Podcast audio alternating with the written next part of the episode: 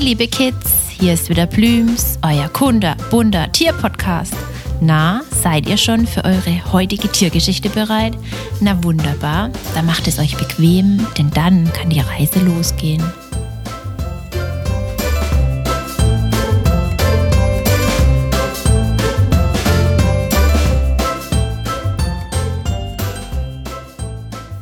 Kennt ihr denn das Märchen Die sechs Schwäne von den Gebrüdern Grimm? Oder die Ballettaufführung Schwanensee? Beide handeln von unserem heutigen Gast der Folge, dem Schwan. Es gibt so viele Geschichten über Schwäne oder in denen sie vorkommen. Und das ist auch nachvollziehbar, denn ein Schwan ist doch ein herrliches Tier, findet ihr nicht auch? Schneeweiß mit einem richtig langen Hals. So kennen wir unsere Schwäne. Aber dabei gibt es einige Arten von Schwänen. Doch wir wollen heute unseren Höckerschwan kennenlernen, auf den die Beschreibung sehr genau passt. Vor allem ist er sehr gut von den anderen an dem orange-roten Schnabel mit der schwarzen Spitze und dem schwarzen Höcker auf der Nase zu erkennen, von dem er auch seinen Namen Höckerschwan hat. Bei den männlichen Tieren ist dieser deutlich größer als bei den weiblichen. Wenn ihr mal an einem See oder Fluss mit Freunden oder euren Eltern unterwegs seid, könnt ihr an dem Höcker erkennen, ob es sich um ein männliches oder ein weibliches Tier handelt. Schwäne gehören zu der großen Familie der Entenvögel und genau genommen zu der Unterfamilie der Gänse. Ja, ihr habt richtig gehört. Schwäne gehören zu den Gänsen. Hättet ihr das gedacht? Schwäne können ganz schön alt und schwer werden. 20 Jahre und älter sind da schon mal gut möglich und bis zu 12 Kilo schwer. Dazu ist der Schwan auch noch riesengroß. 1,50 Meter hoch können sie werden, das ist schon ein Wort. Aber wenn er dann noch seine Flügel ausbreitet, können sie eine Breite von bis zu 2,40 Metern bekommen. Krass, oder? Das heißt, sie sind dann breiter, als viele der Erwachsenen groß sind. Da sind dann die 12 Kilo irgendwie gar nicht mehr so schwer, findet ihr nicht? Aber das ist auch wichtig, denn der Schwan kann ja auch fliegen und da muss man das Gewicht erst einmal in der Luft halten können. Die Schwäne sind also nicht nur die größten Mitglieder der Entenvögel, sondern auch die schwersten flugfähigen Vögel überhaupt. Ansonsten kommt an dieses Gewicht eigentlich nur noch der Pelikan ran. Die Federn der Schwäne machen beim Fliegen ein richtig pfeifendes Geräusch. Müsst ihr beim nächsten Mal darauf achten, ob ihr es vielleicht auch hören könnt, wenn ein Schwan an euch vorbeifliegt. Schwäne sind ganz treue Partner. Haben sie eine Freundin oder einen Freund gefunden, bleiben sie ein Leben lang zusammen. Ist das nicht süß? Sie sind dann unzertrennlich. Sie vollführen, bevor sie zusammenfinden, richtige Tänze auf dem Wasser, vor allem mit ihren Hälsen, um sich näher kennenzulernen. In Ufernähe bauen sie sich aus Wasserpflanzen und Gehölz ein schwimmendes Nest indem sie geschützt vor ihren Feinden wie dem Fuchs ihre Eier ablegen können und die Mama sie dann ausbrüten kann, während der Papa in der Nähe ist und sein Nest mit der Familie darin bewacht. Das Nest kann bis zu zwei Meter breit sein. Das ist fast größer wie die meisten Betten von uns zu Hause. Ist das nicht riesig? Meist schlüpfen dann so vier bis sechs kleine Schwäne. Die Knirpse tragen ein gräuliches Federkleid nur aus Daunenfedern, das richtig kuschelig aussieht. Und sie sind gleich dabei, die Welt oder zumindest erst einmal den See um ihr Nest herum zu erkunden. Auch sie sind nämlich Nestflüchter.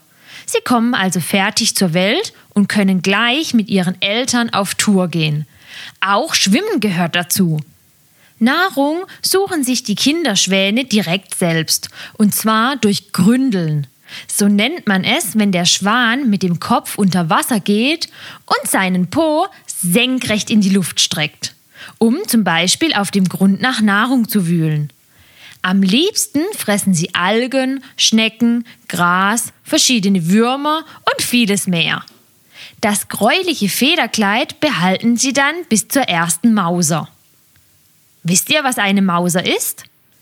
In dieser Zeit wechseln Vögel ihre Federn. Die alten fallen nach und nach aus und sie bekommen ein neues, tolles Federkleid.